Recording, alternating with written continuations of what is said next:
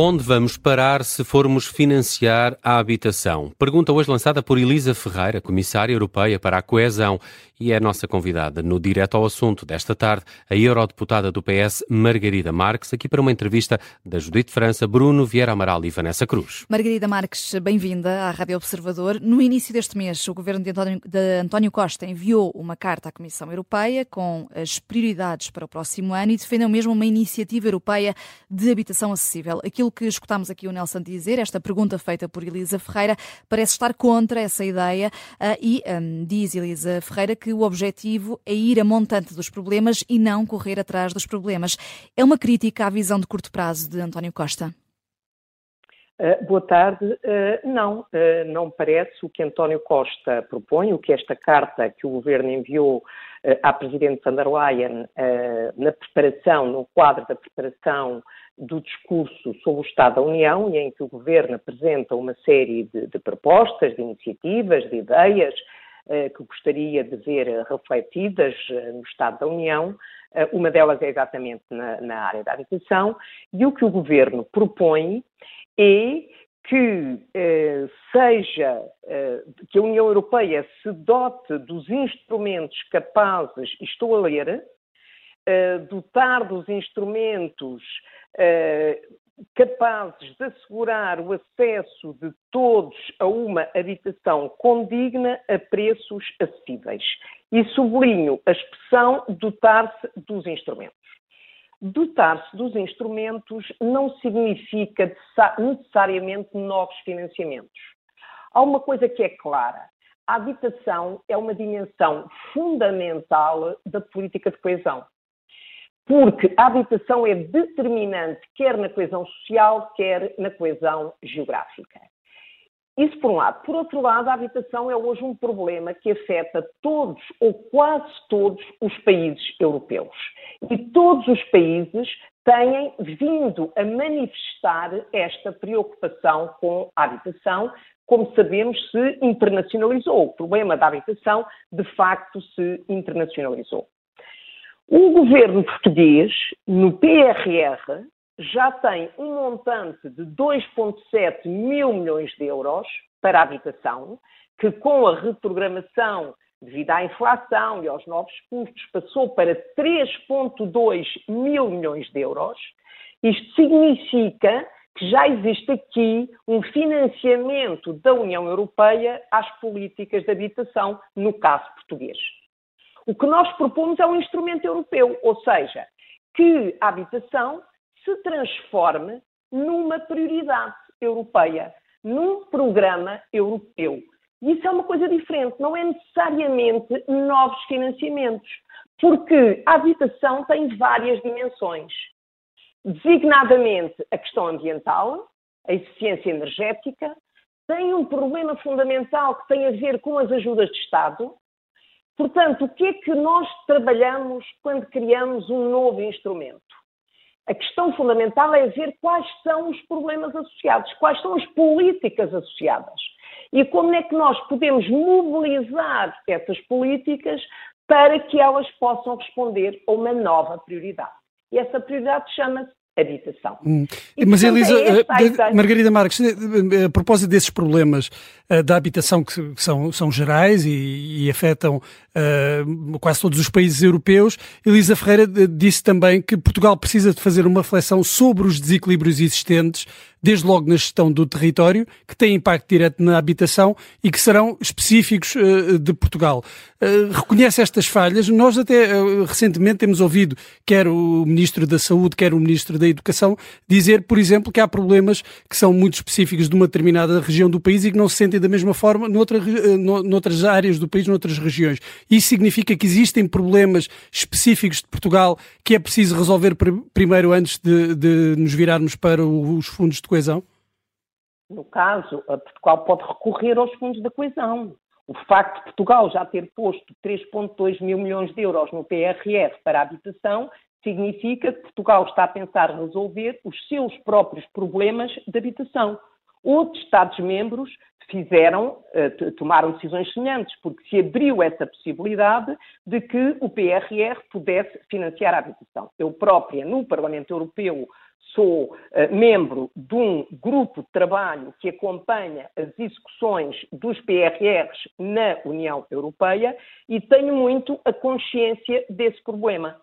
E, de facto, há uma dimensão nacional, e a dimensão nacional, Portugal integrou a resposta à dimensão nacional no PRR, mas há uma dimensão europeia na medida em que todos os Estados-membros são confrontados com este problema. E o que eu uh, não, não, não, não, acho uh, particularmente interessante na forma como se olha para a proposta de Portugal é que Portugal não pede necessariamente novos financiamentos. Nós estamos neste momento a rever o quadro financeiro plurianual, uh, ou seja, o, o nosso QFP 21-27, mas a nível europeu. E porquê? Porque surgiram novas prioridades e, por isso, as linhas orçamentais estavam esgotadas e nós tivemos que rever o orçamento 21-27, porque entraram novas prioridades. Como, por exemplo, neste momento, a Finlândia está a pedir para que as regiões de fronteira com a Rússia e com a Ucrânia ou com a Bielorrússia se transformem em, regiões, em, em regiões da coesão, para que possam beneficiar dos fundos da coesão. Ou seja, isto tem uma dimensão fundamentalmente nacional da Finlândia, mas tem, digamos, um compromisso europeu. Uhum. E é assim que se fixam novas prioridades. Portanto, é natural que se crie este instrumento europeu de política de habitação, ou seja, que a habitação se transforme numa prioridade política da União Europeia. Já que fala noutros países, Margarida Marques, eh, há, há, países, há vários países europeus que já têm medidas, alguns não permitem a compra a estrangeiros ou permitem apenas uh, de uma forma uh, muito uh, específica, passando, por exemplo, pelo Ministério da Justiça. Há países que já fizeram um teto nas rendas. Um, acha que com oito anos de governação o governo já não poderia ter feito mais? Deixe-me responder-lhe a uma questão sobre eh, a aquisição de casas por parte de estrangeiros. Uma coisa é fundamental: todos os Estados-membros têm que respeitar as regras do mercado interno, ou seja, as regras da livre circulação de pessoas, bens, serviços e capitais. Portanto, quando nós estamos a falar de estrangeiros, imagine que estamos a falar de cidadãos fora da União Europeia. Não, neste caso não aceitam que haja investimento, ou seja, tem que ser para a habitação. Como? Não percebi a questão. A, a, a compra de casa tem que ser para a habitação uh, e não para fazer um investimento. Mas sim, estamos a falar de cidadãos fora da, da Europa, não é? Exatamente. Portanto, eu acho que essas regras nessa matéria têm que respeitar as regras do mercado interno. A legislação nessa matéria tem que respeitar as regras do mercado interno. E se algum Estado-membro não respeitar as regras do mercado interno, seguramente essa questão será objeto de análise por parte da União Europeia. A questão dos oito anos. Eu acho que é uma questão que interessa perceber e nós fomos confrontados com ela de uma forma ainda mais agravada ontem. Eh, que é o aumento das taxas de juro. Ora, o aumento das taxas de juro não aconteceu há oito anos. Porque é que nós estamos neste momento a rever o orçamento plurianual da União Europeia? Porque no orçamento da União Europeia tínhamos uma linha dívida para pagar os juros do fundo que foi criado para o Next Generation EU, no fundo que foi criado para financiar os PRRs, e o valor que nós tínhamos contabilizado nessa linha orçamental era na base de uma taxa de juro pouco acima de 0%. Hoje estamos à volta de 4%. Portanto, nós tivemos que rever essa linha orçamental. E aprovámos o QFP, portanto, o Orçamento 21-27, aprovámos em dezembro de 2000. Portanto, ainda não há três anos. Portanto, eu acho que no caso das taxas de juro, houve um aumento brutal das taxas de juro que tem implicações significativas, recentes e progressivas na vida das pessoas. Porque não é só as pessoas não se reflete apenas nas pessoas que têm empréstimos, reflete-se também no mercado do aluguer, porque tem, digamos, um efeito multiplicador junto do mercado de aluguer. Mas, mas uh, o, o, problema das taxas de juro uh, pode servir sempre e só de escudo para, para o governo. Há um problema de habitação em Portugal que também que, que transcende essa, essa questão das taxas de juro, Margarida Marques. Está bem, mas as taxas de juros têm uma implicação real no mercado da habitação. Isso aí, sem dúvida. E, e permita-me que uh, dê um exemplo. Uh, Viena é sempre apresentada como um bom exemplo uh, do, do, parque habitacional e do acesso à habitação. Tem imensa habitação pública, porque tem habitação social desde sempre, desde a Segunda Guerra Mundial, e tem uma política de habitação que assenta muito mais na habitação social, na habitação pública, uh, etc e, de facto, tem uma situação em parque habitacional completamente diferente. Agora, eh, de facto, eh, as taxas de juro eh, têm uma implicação brutal, como eu disse há pouco, no mercado da habitação e as taxas de juro não começaram a subir, felizmente, há oito anos.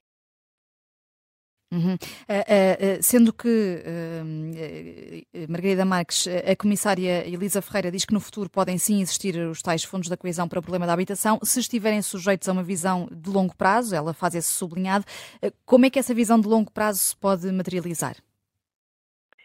Vamos lá ver, se a União Europeia,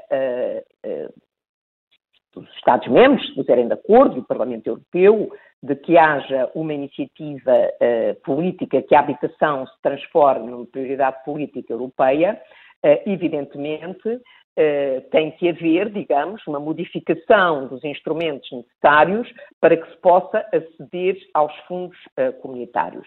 O que é uma dimensão uh, de longo prazo? A política de coesão é uma política que tem como objetivo promover a coesão entre as regiões, quer entre os Estados-membros, quer dentro dos próprios Estados-membros.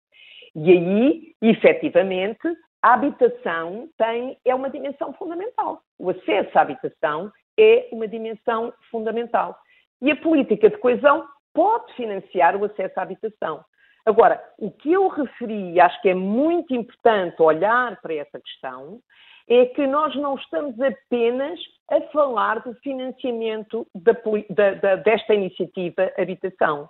Estamos a falar de outras dimensões. Por exemplo, uma dimensão importante que nós conseguimos incluir num programa que é o Repower EU, que é um programa para fomentar a transição uh, energética, são todos os aspectos relacionados com a eficiência energética. Isso tem a ver com a política de habitação.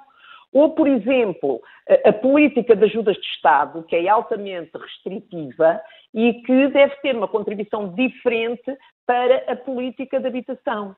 Isto, evidentemente, é no longo prazo, porque a coesão tem sempre implicações, resultados no longo prazo, mas há que agir de imediato no sentido de que uh, a política de habitação, ou que a habitação, não seja mais uh, geradora de desigualdades, como é hoje na União Europeia. E a habitação, como todos nós sabemos, não é apenas um problema dos mais vulneráveis, mas é um problema que afeta, inclusivamente, as classes médias. Hum, e espera consenso relativo, um consenso relativamente fácil eh, sobre este tema ao nível europeu, havendo interesses também nacionais, particulares, divergentes até?